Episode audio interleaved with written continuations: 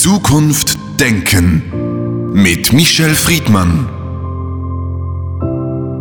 Heute mit einem Zitat von Elie Wiesel.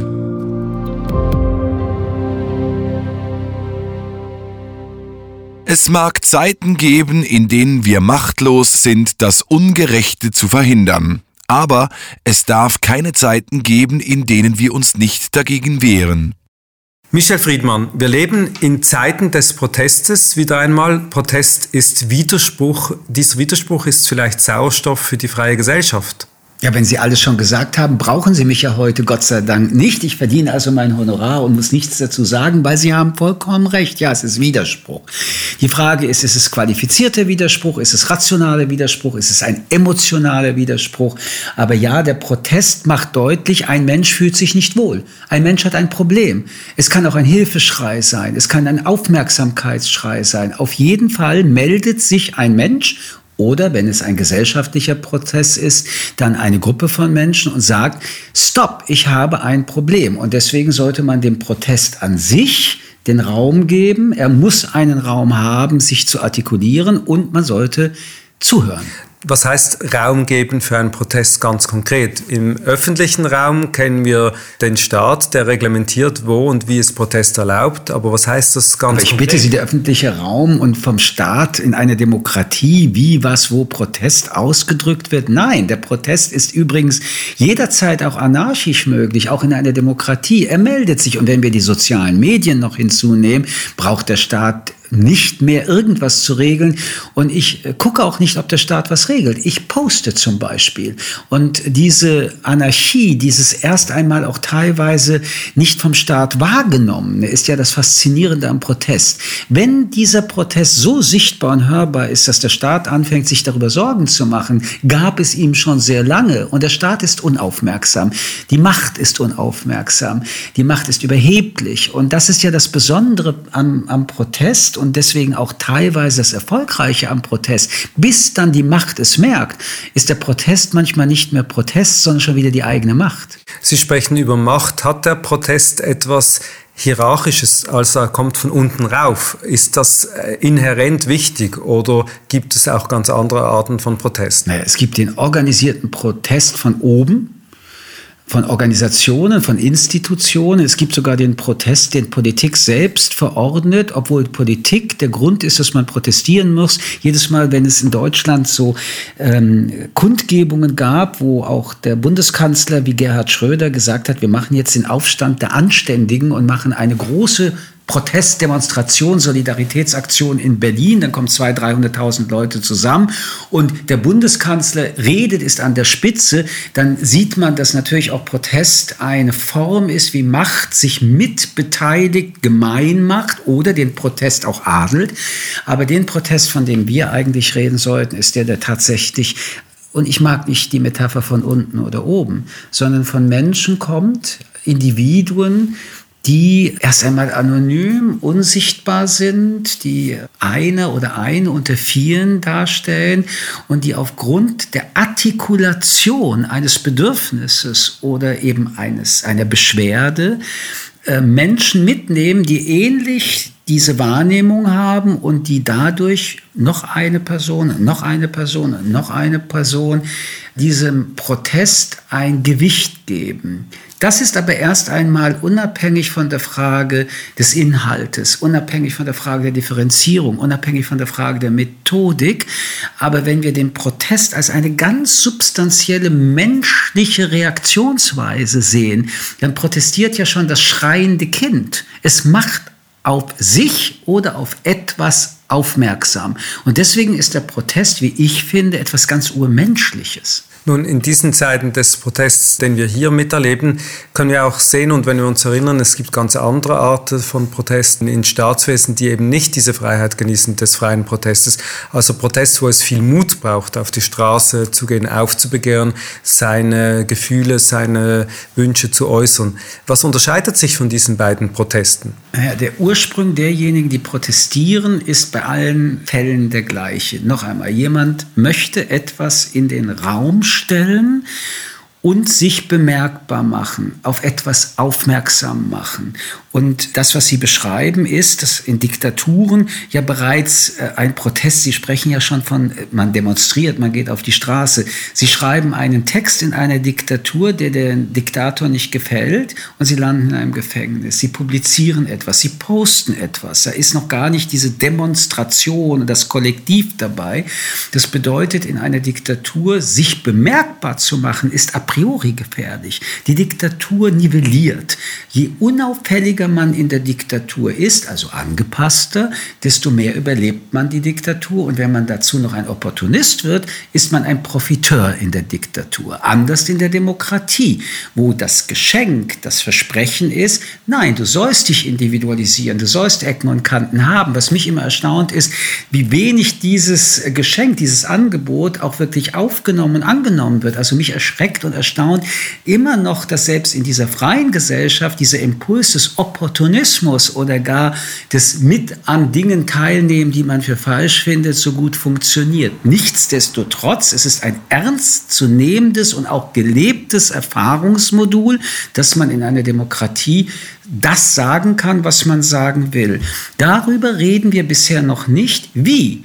Denn auf das Wie kommen wir automatisch, wenn wir uns heute anschauen, was Querdenker, was Rechtsextremisten, aber auch andere Gruppierungen, die den Protest mit Gewalt verknüpfen. Und zwar nicht nur, indem sie Gewalt ausüben, während sie protestieren, sondern das, was sie in den Protest formulieren, eine Gewalt gegen Menschen schon bedeutet. Darüber haben wir noch nicht gesprochen. Auch das ist zwar ein Protest, aber über den müssen wir nachdenken, ob wir ihm so auch einordnen, wie das, was wir bisher gesprochen haben.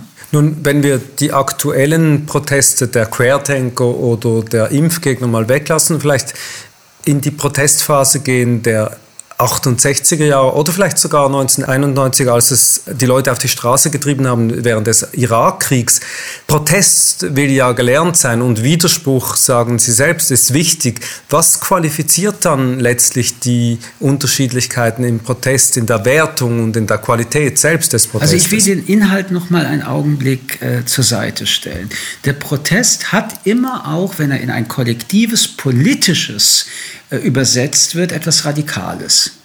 Ähm, der Protest versucht, das Etablierte, die Machtstruktur, das, was gilt, in Frage zu stellen. Und das bedeutet eine große Friktion. Und selbst in diesen demokratischen Systemen bedeutet es, dass dieser Protest nicht störungsfrei funktioniert. Und Sie haben Beispiele genannt. Man kann auch Atomkraft nehmen, man kann Vietnamkrieg nehmen, man kann Wiederbewaffnung in Deutschland nehmen.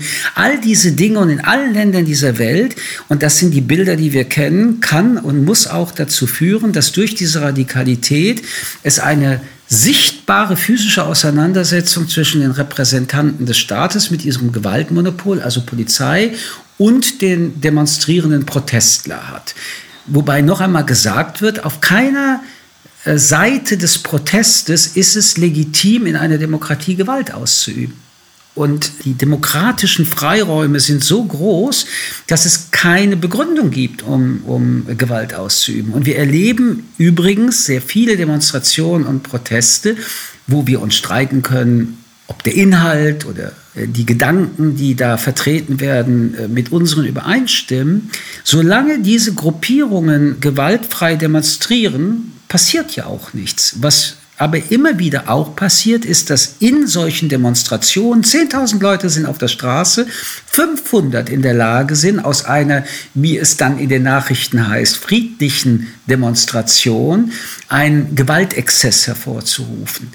All diese auch Differenzierungen sind aber notwendig und dürfen nie dazu führen, dass wir den Protest an sich anzweifeln, sondern dass wir den Blick genau hinrichten in die Richtung, Warum sagt dann plötzlich die Macht, auch die demokratische, solche Demonstrationen und Proteste sollte man verbieten? Die 9500, nein, sie sind vielleicht ganz anderer Meinung, aber solange sie friedlich sind, müssen sie weiter protestieren.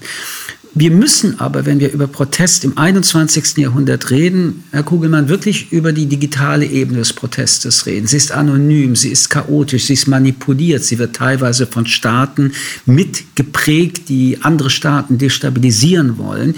Wir sind also hier in einer neuen Form des Protestes, das in sich nicht so eindeutig ist, nicht so sichtbar ist. Auch die Symbolfiguren des Protestes sind nicht mehr so notwendig wie in den 70er, 60er, 80er von Martin Luther King bis hin Rudi Dutschke aus der alten Zeit, aber auch sowas wie Greta bei Fridays for Future. Und das ist auch etwas Wichtiges. Protest braucht eigentlich Gesichter, braucht eigentlich Persönlichkeiten. Im Netz verschwinden die. Genau. Das heißt, nicht alles, was Widerspruch ist, ist auch Protest und gerade mit der digitalen Wende ist vieles anonymisiert und vielleicht gar nicht mehr protesthaft geworden. Aber bleiben wir nochmals bei der alten guten Zeit sozusagen.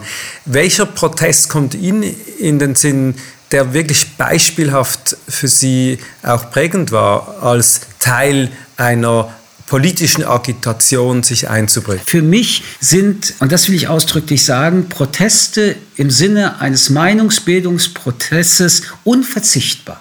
Sowohl im individuellen persönlichen Leben wie aber auch im kollektivpolitischen. Der Protest ist ein Ausdruck von auch Emanzipation von Selbstbewusstsein. Und Proteste haben außerordentlich konstruktive Beiträge geleistet in den letzten Jahrzehnten in unseren Gesellschaften. Nehmen Sie zum Beispiel und da sehen Sie aber, wenn ich die Beispiele erwähne, dass das etwas mit meiner Betrachtung der Welt zu tun hat, weil man würde, wenn man eine andere hat, diese nicht nennen. Aber nehmen Sie zum Beispiel alle Emanzipationsprozesse, wie auch die Emanzipation für Frauenrechte, für Minderheitenrechte, die äh, Demonstrationen von Minderheiten an allen Plätzen dieser Welt, wo diese Minderheiten diskriminiert worden sind. Aber nehmen Sie auch ähm, Proteste der Friedensbewegungen, die ich an sich nicht teile. Ich bin kein Pazifist, aber ich finde, dass wenn die Militarisierung der Gesellschaften, der Welt, wenn Krieg eine deutlich konkretere Realität bekommt, es ganz notwendig ist, dass Pazifisten protestieren, damit wir uns die Fragen stellen, anstatt in unserer Eindeutigkeit uns zu vertiefen. Der Protest ist also ein dialektischer Prozess, wo Gesellschaft einen Weg, den die Mehrheit gehen will und der von mir aus auch nachvollziehbar ist, noch einmal in Frage gestellt wird. Und dieses ununterbrochen in Frage gestellt werden, ist die Voraussetzung, um ein besseres Ergebnis hervorzuarbeiten. Der Protest kommt ja oft aus der Zivilgesellschaft, das heißt Menschen, die gehen freiwillig, sagen wir jetzt mal hier auf die Straße, artikulieren sich. Das heißt aber auch, dass dieser Protest eigentlich schon Voraussetzung ist für alles, des guten Lebens, aber irgendwo wird er gar nicht einkalkuliert. Das heißt, er basiert auf einer freiwilligen Agitation von Menschen, die das tun, die den Mut haben, die sich da in die Öffentlichkeit stellen. Ich muss wieder protestieren. Es bedarf in der Demokratie keinen Mut, um zu protestieren. Da bin ich, wäre ich Ihrer Meinung in der utopischen Wirklichkeit, aber in, in der Realität ist es ja anders. Nennen Sie mir doch einen Grund, warum der Begriff Mut in einer freien demokratischen Gesellschaft, um Protest anzumelden, angebracht wäre. Er wäre dann angebracht, wenn es sich um Menschen handelt, die eben nicht das Privilegierte, die Erfahrung und die Position haben, sich in so eine Situation Alles keine zu begeben. Voraussetzungen, um zu protestieren. Ich erlebe ja Protest gerade von Menschen, äh, denen diese Voraussetzungen, die Sie als Voraussetzungen nennen, um Protest auszuüben und dabei mutig zu sein, nicht haben und es trotzdem tun. Nein, aber ich nehme ein Beispiel. Äh, es ging sehr lange, bis die Kontergan geschädigten Menschen auf die Straße gingen, sich Aussetzen dieser medialen Öffentlichkeit und auch diesem Schmerz, der ja immer wieder zurückkommen kann beim Protest. Das heißt, wenn man äh, ich sage jetzt mal, nicht so privilegiert oder Leute, die einen Schaden schon davongetragen haben, in die Öffentlichkeit zehrt, dann wird Protest natürlich Luxus. Also es wird ganz schwierig bei diesem konkreten Beispiel, weil ob Menschen, die in diesem Fall bei Contergan einen Protest angemeldet haben oder nichts anderes getan haben, als die Öffentlichkeit einzubinden in eine unglaubliche Ungerechtigkeit, wo die Pharmaindustrie die größeren Einheiten hatte, um das Thema zu unterdrücken, darüber können wir streiten. Aber wenn Sie ein Beispiel wirklich der Protestbewegungen nehmen, nämlich Arbeiterproteste. Also Menschen, die, wenn sie noch dazu in Gesellschaften sind, in denen der Kapitalismus noch mal ganz anders organisiert ist als bei uns, keine Gewerkschaften, noch ganz autoritäre Strukturen. Es sind Arbeiterbewegungen, die eigentlich im 20. und im 21. Jahrhundert, jedenfalls im 19. und 20. Jahrhundert, die Protestbewegungen waren, die wirklich die Gesellschaften mit verändert haben, bis zu Gewerkschaftsbildungen und, und, und. Da würden zum Beispiel ihre Voraussetzungen überhaupt nicht gelten. Die hatten alles zu verlieren. Wer dort protestiert hatte, verlor seinen Job. Wer protestiert hatte, wurde unterdrückt oder verfolgt. Also ich wollte nur bei dem Begriff Mut und Protest Einspruch, also Protest äh, anmelden, weil ich glaube, so einfach ist das nicht. Wir können es auch indirekt nochmal äh, drehen. Wenn also Privilegierung, Bildung, Wohlstand die Voraussetzung wäre, dass Protest kein Mut verlangt, dann müsste ja die Bourgeoisie ununterbrochen protestieren. Nichts ist angepasster und protestunwilliger als die Bourgeoisie. Sie möchte am liebsten immer denselben Zustand halten. Ich komme auf ihre gute alte Zeit zurück. Deswegen mein Protest in dieser Frage, auf welche Gruppierung oder Voraussetzungen kann man sich eher verlassen, dass der Protest stattfindet. Das ist das Geniale am Protest. Und Sie haben es ja angesprochen. Du weißt nie, woher er kommt. Du weißt nie, wer dieser Mensch ist und welche Voraussetzungen es waren, dass sich jemand in die Protestöffentlichkeit stellt und der Leader einer Protestbewegung wird. Das wissen die Menschen, die es übrigens beginnen, wahrscheinlich selbst nicht. Ich glaube, um wirklich bei so einem konkreten Bild zu bleiben, weil wir über eine Person auch reden, ich glaube nicht, dass als Greta sich hingesetzt hat, sie wusste, was für eine Kraft sie mobilisiert mit dieser Fridays for Future Bewegung, was für eine Identifizierungsperson sie ist. Und das ist eigentlich das Allerspannendste. Du kannst Protest zwar organisieren und planen, aber ob Protest explodiert, ist etwas, was nicht planbar ist. Ich will aber nur eins noch mal zum Bewusstsein bringen, weil wir das ja auch oft in den Nachrichten hören. Es gibt einen Protest, der zynischer nicht sein kann, ob das in Russland ist, ob das in anderen Ländern ist. Wenn nämlich der Diktator oder der Autokrat das organisiert und man das sieht, dass Tausende, Hunderttausende Menschen in der Anmutung des Protestes für den Diktator unterwegs sind, um diejenigen, die wirklich sich gegen die Diktatur mit Protest wehren, ein Gegenbild anzubieten. Hier sieht man die Manipulation und die Propaganda. Gleichzeitig sieht man aber auch, vor was Diktatoren wirklich Angst haben vom Protest. Ich möchte nochmals auf den Punkt Mut zurückkommen. Eine andere große Protesttradition des 20. Jahrhunderts war die Bürgerrechtsbewegung. Da haben wir ja gelernt, dass eine friedliche Protestwelle eigentlich einer willkürlichen Staatsgewalt ausgesetzt ist und da braucht es schon Mut, dann auf die Straße zu gehen und weiter friedlich zu protestieren. Das ist eigentlich so ein Beispiel der Moderne, da man auch gesehen hat, dass sich die Protest und die Protestanten dann radikalisierten aufgrund dieser Gewalt. Aber da sind wir uns doch einig, dass es eine Wechselwirkung zwischen Aktion und Reaktion gibt, dass es eine Radikalisierung gibt, die übrigens auch Staaten und Staatsrepräsentanten bewusst auch organisieren.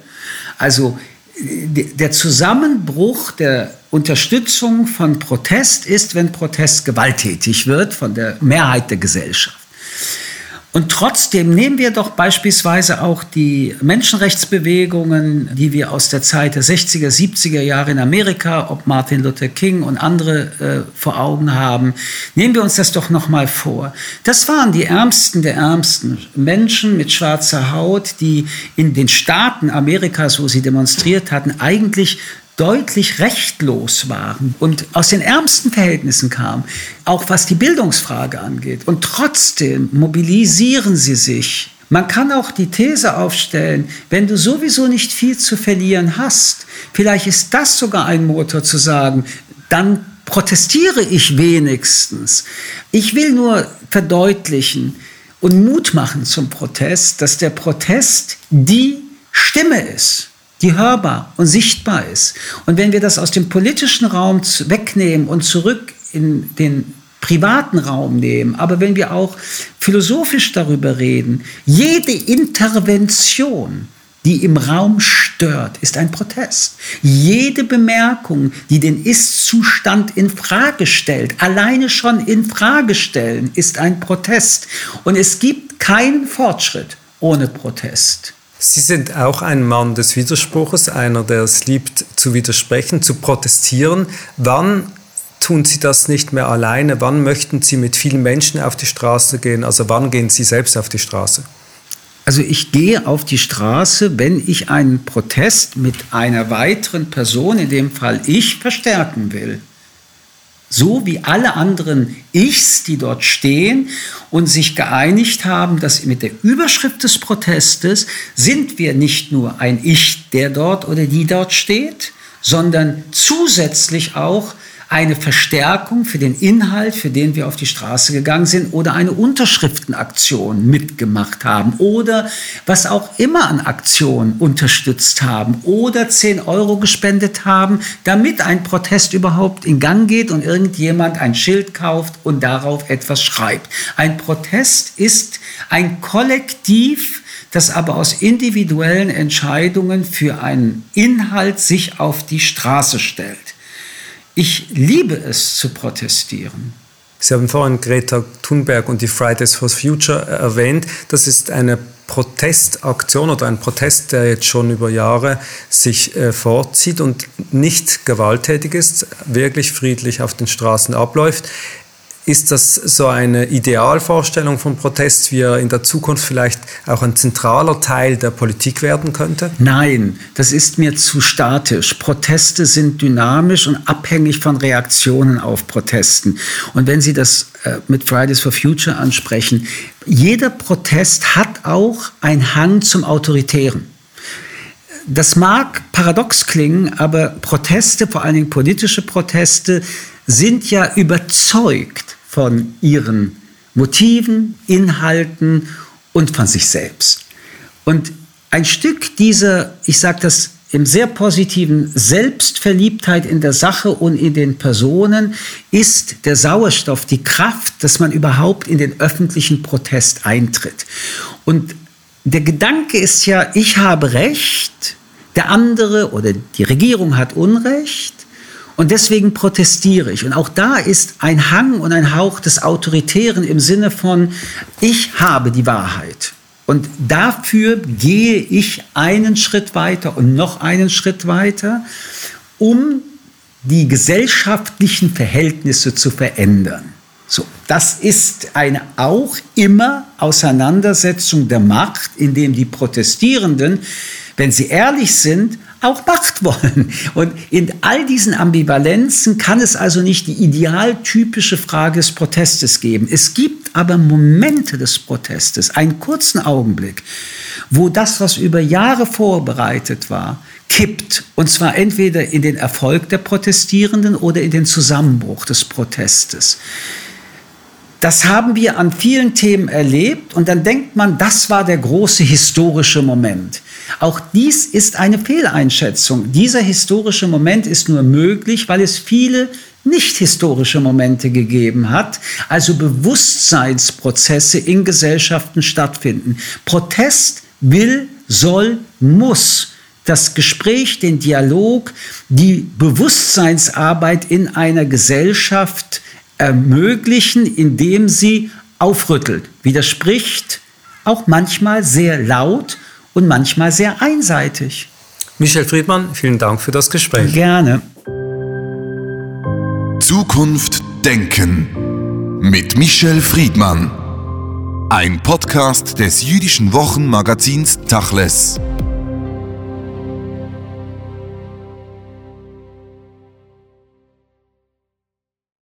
Sie aufrüttelt, widerspricht, auch manchmal sehr laut und manchmal sehr einseitig. Michel Friedmann, vielen Dank für das Gespräch. Gerne. Zukunft Denken mit Michel Friedmann. Ein Podcast des jüdischen Wochenmagazins Tachles.